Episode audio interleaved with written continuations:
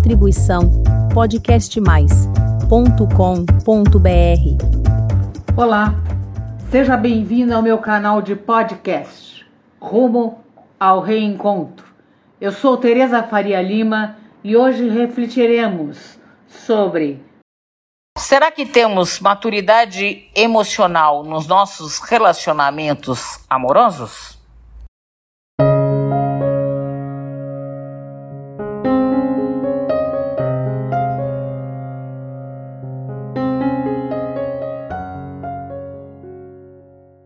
Muitas pessoas me perguntam sobre a maturidade emocional nos relacionamentos, inclusive nos amorosos. E o que é mais importante do que eu tenho percebido é que essas perguntas acabam demonstrando ou denotando muita imaturidade emocional para estarem ou se envolverem nos seus relacionamentos. Eu tenho uma hipótese para isso. Muito possivelmente é que hoje nós vivemos uma era um contexto que os relacionamentos são mais líquidos, como a gente chama, ou seja, são mais superficiais são menos compromissados no geral. E isso acaba fazendo com que as pessoas tenham menos experiência de relacionamentos duradouros, que são relacionamentos mais profundos, mais complexos. Até se a gente for falar, e aí ficam em um nível de superficialidade das relações e com isso não desenvolvendo habilidades importantíssimas que é que a gente adquire quando a gente se relaciona de uma forma mais conectada. Vamos hoje falar sobre 10 elementos. Bem, nós poderíamos falar sobre muitos outros, mas vamos ficar focados nesses 10 elementos que eu escolhi aqui que evidenciam a falta de maturidade emocional nos relacionamentos e, consequentemente, são pontos, se você quiser aumentar a sua maturidade emocional para se relacionar. Você pode colocar atenção para trabalhar neles, né? E você mesmo. Então, o primeiro deles é que nós vivemos na era de todos os tipos de relacionamento.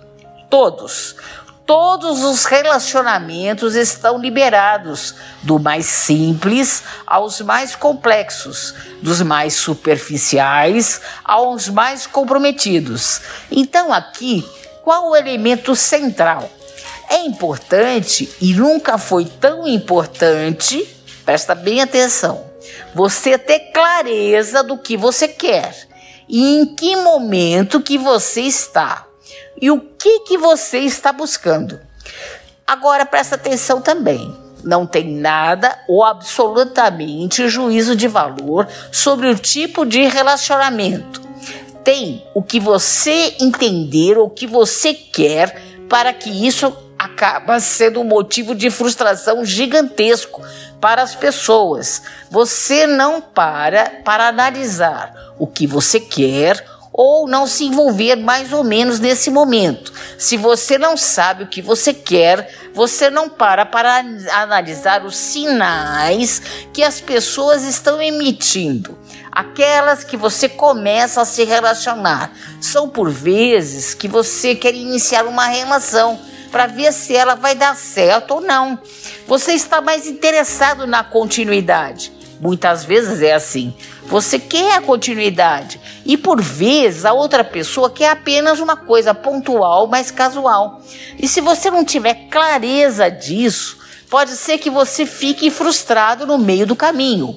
Então, ter as habilidades para se posicionar depende primeiramente de você saber o que você quer nesse momento. Agora a gente vai pensar o seguinte: esse item a gente pode colocar 1.1, que eu diria que é importante também você aprender então a fazer a leitura adequada sobre as coisas. Tem um filme que assisti que é muito bom. E ele, a respeito desses temas que nós estamos vendo aqui, ele se chama Ele Não Está Tão Afim de Você. Esse é o nome do filme. Ele não está tão afim de você. Ali naquele filme vai ter todo um contexto de vários relacionamentos, mas numa linha central do filme, o mocinho do filme vai explicar para uma moça que é o estereótipo daquela pessoa que está sempre fazendo leituras erradas sobre relacionamentos e que no fundo é o que a gente gostaria de entender daquela situação. Não é verdade? A gente às vezes quer aquela situação, mas às vezes não é. Então, você está interessado em uma pessoa e ela te dá alguns poucos sinais. E aí você completa o resto. Você justifica o resto. Por exemplo, se ele não me ligou, provavelmente ele está muito ocupado, está corrido no trabalho. Eu acho que no fundo ele, ele, ele deve estar interessado. O que na atitude dessa pessoa está te mostrando isso? Então, Veja, num mundo tão confuso em termos de possibilidades, não espere que a pessoa deixe tão claro a intenção dela. Talvez a pessoa não vai olhar com toda essa ética e transparência. Vai falar: "Olha, deixa eu te explicar. Eu só quero uma coisa casual." Às vezes ela vai se envolvendo e tudo mais. Então você precisa fazer uma leitura porque mesmo ela se envolvendo, pode ser que ela só queira uma coisa casual, não é mesmo? A leitura não está no que a pessoa fala, está no que ela faz, o que ela demonstra de atitude. Alguém que tem interesse vai mostrar interesse a alguém que tem pouco interesse, vai tratar com quem tem pouco interesse. Então, quem tem interesse vai mostrar, quem não tem vai demonstrar que não tem. É tão simples assim, não é? Então saiba fazer essas leituras. Aqui a gente pode fazer um link com o livro A Mão e a Luva de Machado de Assis. Leram esse livro? Então lá tem o Estevão. Estevão faz tipicamente sempre esse tipo de leitura. Ele sempre olha para aquilo que confirmaria o que ele tanto quer, que é a representação de alguém muito passional.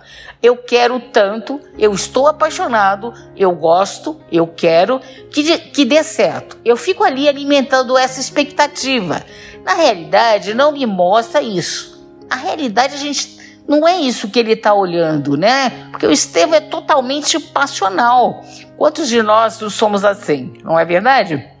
Então tem aquela expectativa. A realidade não me mostra isso. Então cuidado. Às vezes você, às vezes fica alimentando sonhos de dar sequência em uma relação onde você é apenas um contatinho de outra pessoa.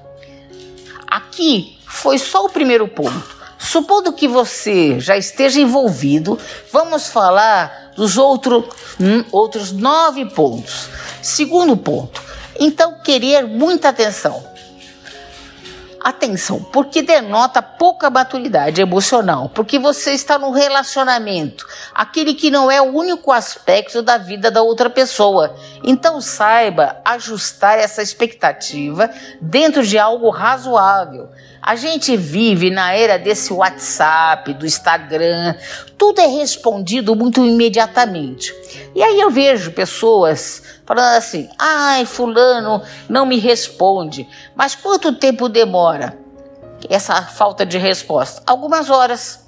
Então veja, cuidado com isso. Lembra que um bom contraponto para você não demandar atenção é o tempo todo. Você também está ocupado na sua vida. Então, analise esse ponto. O terceiro sinal de falta de maturidade emocional é esperar que o outro adivinhe o que você gostaria, o que ele, o que fosse feito para você. Está sentindo o que você está pensando. Veja, bem o outro, ele não tem uma bola de cristal. Mas você pode me dizer assim: "Mas ele me conhece muito bem, era óbvio naquela situação". Ainda que pareça ser óbvio na sua cabeça, saiba que não é. Então comunique aquilo que é importante para você. Aqui já é um senso de responsabilidade. Você se importa com isso. Então, o mínimo que você pode fazer é deixar isso claro para outra pessoa. Aí muitas vezes a pessoa pode falar assim: "Mas aí o presente que ele me deu, o presente daquela data que era tão importante para mim, tal, ou, ou ele vai fazer uma coisa em tal dia que eu falei que era importante para mim, mas eu, eu falei, é importante para mim. Não vai ter graça, né? Se, ah, eu vou falar que eu quero esse presente em tal data porque isso é tão importante, aí não, não vai ter graça. Você pode pensar. Pois aí eu tive que falar. Veja, por isso que estamos falando de maturidade emocional. Você é adulto. Se algo é importante para você, comunique isso na relação. O outro vai fazer, não porque você falou, mas porque partiu dele, que ele, por você ter falado, ele quer fazer, porque ele gosta de você, ele se importa com você em fazer esse movimento. Veja, eu estou falando de relacionamento amoroso, mas você percebe que isso aplica a qualquer outra relação? Outro ponto aqui é que tipicamente é uma distorção cognitiva, uma leitura mental eu fico achando que o outro deveria saber o que eu estou pensando naquela coisa, né, de casal, né? Aquela coisa de casal, sabe aquela coisa de casal? Você está emburrada, achando que o outro está entendendo porque você está emburrada, né? A pessoa sabe tudo, você acha que ela sabe tudo, a sua cara significa aí que o seu namorado, ele vai saber tudo. Aí o seu namorado chega e te pergunta alguma coisa, né? Por que, que você tá tão quieta assim, né? Aí você responde: Não, não aconteceu nada, não tem nada aqui. E aí começa uma briga, gente, homérica, porque você vai falar e ele não viu. Como é que ele não viu que eu tô tão nervosa aqui, tão desesperada, que bravo? Que ele ignorou. Então veja, pare, para um pouco. Aí comunique o que você quer. Comunica o que você quer, o que está acontecendo com você. O outro, ele não vai saber. O quarto elemento de pouca maturidade emocional nos relacionamentos é fazer joguinhos, gente. Fazer teste, fazer ciúme, jogar com a pessoa, ficar em jogos, né? A gente viver em jogos, tá? Com outro, né? a pessoa, tudo isso um jogo, é uma etapa anterior dentro de uma relação. A pergunta que eu faço é: você tem cinco anos? Está na quinta série? Ou você quer um relacionamento adulto, provavelmente aqui vai cair de novo na comunicação. Se você está fazendo isso, é porque algo te incomodou e que tal você sentar para conversar, falar sobre isso. Né? Conversa, gente. Isso é. O quinto é tentar ter o poder da relação. Tem gente que gosta disso, né? Ter o poder da relação. Eu mando, eu tenho o comando, eu que mando. Demonstrar menos interesse. É, uma, é o quinto sinal, né? Para você ter o poder da relação, é mostrar que você tem menos interesse. Aqui é quase na linha anterior, mas é bem em relação, na relação. É não demonstrar tanto interesse. Aí eu te pergunto: você está comprando um apartamento ou você está tentando entrar num relacionamento? Presta atenção né? Ah, eu vou mostrar desinteresse. Bom, você está tentando comprar um apartamento ou uma relação. Ou você está dentro de um relacionamento em que o pressuposto básico é você conseguir demonstrar interesse. Não é verdade? Se você está num relacionamento, não é interesse. Então, cuidar de novo com essa coisa superficial que parece que para você ter o domínio da situação é mais interessante se você não demonstrar interesse né? Ah, eu vou dominar, então eu não vou mostrar interesse. O sexto elemento que denota pouca maturidade emocional nas relações é não reconhecer o que? Os seus erros ou justificar tudo o tempo todo. Veja, relacionamento tem que ter praticamente a ideia de melhoria contínua na vida do casal. Vocês são pessoas diferentes, saiba disso. Vocês vão brigar, por alguma coisa, discordar em algum ponto de vista, não gostar de alguma coisa, às vezes pisa na bola com a outra pessoa. Então aqui é muito importante que você consiga fazer a sua parte. Desculpa. Oh, desculpa, eu vi que falei isso, né? Você falar isso, oh, me desculpa, eu não vi que eu falei isso. Aquela hora eu estava assim, realmente foi chato isso. Então lembra, melhoria contínua. Aproveite a oportunidade de estar dentro de um relacionamento para se melhorar. Isso é um dos aspectos super benéficos de estar em uma relação. Você acaba tendo que se melhorar de alguma maneira. O sétimo elemento é a dependência emocional. Esse tema, gente, é super falado hoje. Vamos dividir em dois aspectos. Primeiro dele, você concentrou toda a sua vida, toda a sua existência da pessoa. E aí, isso é um problema? É, é um problema sim. É aquele exemplo, a sua mesa não pode ter um pé só. Relacionamento amoroso é uma área da sua vida. Você precisa de outros aspectos. Se for o único pé, você vai sofrer. Então, realmente, trabalhe esses outros aspectos da sua vida. Mas tem outro aspecto dentro da dependência emocional que eu queria falar, que denota mais ainda do que estamos falando, que é a falta de maturidade emocional nos relacionamentos amorosos, por exemplo em particular nesses relacionamentos amorosos, que é o seguinte: como eu falei lá no começo, vivemos nessa era de relacionamentos superficiais. Então, aqui, será que a dependência emocional, será que é isso? Ou será que é o não entendimento de um conceito natural que acontece em relações, que é o apego? O apego, gente, ele é natural. O envolvimento das relações humanas, essencialmente dentro de uma relação amorosa, e o que significa que em algum grau de dependência a gente acaba tendo com a outra pessoa. Por quê? Porque existe uma troca, porque existe um sentimento e existe um vínculo. E justamente porque existe tudo isso, que acaba por uma alguma razão e pode ser muito provável que vai acontecer que você sofra bastante. Se isso acabar de repente. E ponto. E você não vai sofrer por uma semana, gente. Não é uma semana. Talvez você sofra por meses. E eu, particularmente, conheço pessoas que sofrem por anos. É isso que as pessoas não estão acostumadas a entender que tem um sofrimento grande envolvido, que existe um luto, que existe algo a ser reparado, ser fortalecido, ser cicatrizado. Então, analise esse ponto. Às vezes, o que você está chamando de dependência emocional é um processo natural. Você não está acostumado a tolerar esse sofrimento. E aí nós temos o oitavo elemento, que denota pouca maturidade emocional. E aí nós vamos ver dentro de um relacionamento amoroso. Não dá o braço a torcer. Pois é, não dá o braço a torcer. Não resolver os problemas, não resolver as coisas, sabe aquilo que barra ali tudo isso, chamado orgulho? O ponto é, a briga no relacionamento, às vezes é normal, ou podemos dizer que é normal. O que denota um bom prognóstico dessa relação a longo prazo não é se sem briga ou com briga, é a capacidade do casal de resolver o problema então, esse é o ponto. Você tem um problema, resolva o problema. Aí você pode falar: ah, mas não fui eu. Seja maior que a outra pessoa, do que o problema. Resolva, comece. Entendeu? Não é queda de braço. De novo, nós estamos ali na sexta série, né? Queda de braço. Nono item: não falar sobre todos os assuntos de novo. Você só terá maturidade emocional para estar num relacionamento amoroso se você for capaz de falar sobre todos os assuntos. Isso faz parte da relação. Ah, não, a gente, a gente não fala sobre dinheiro, não.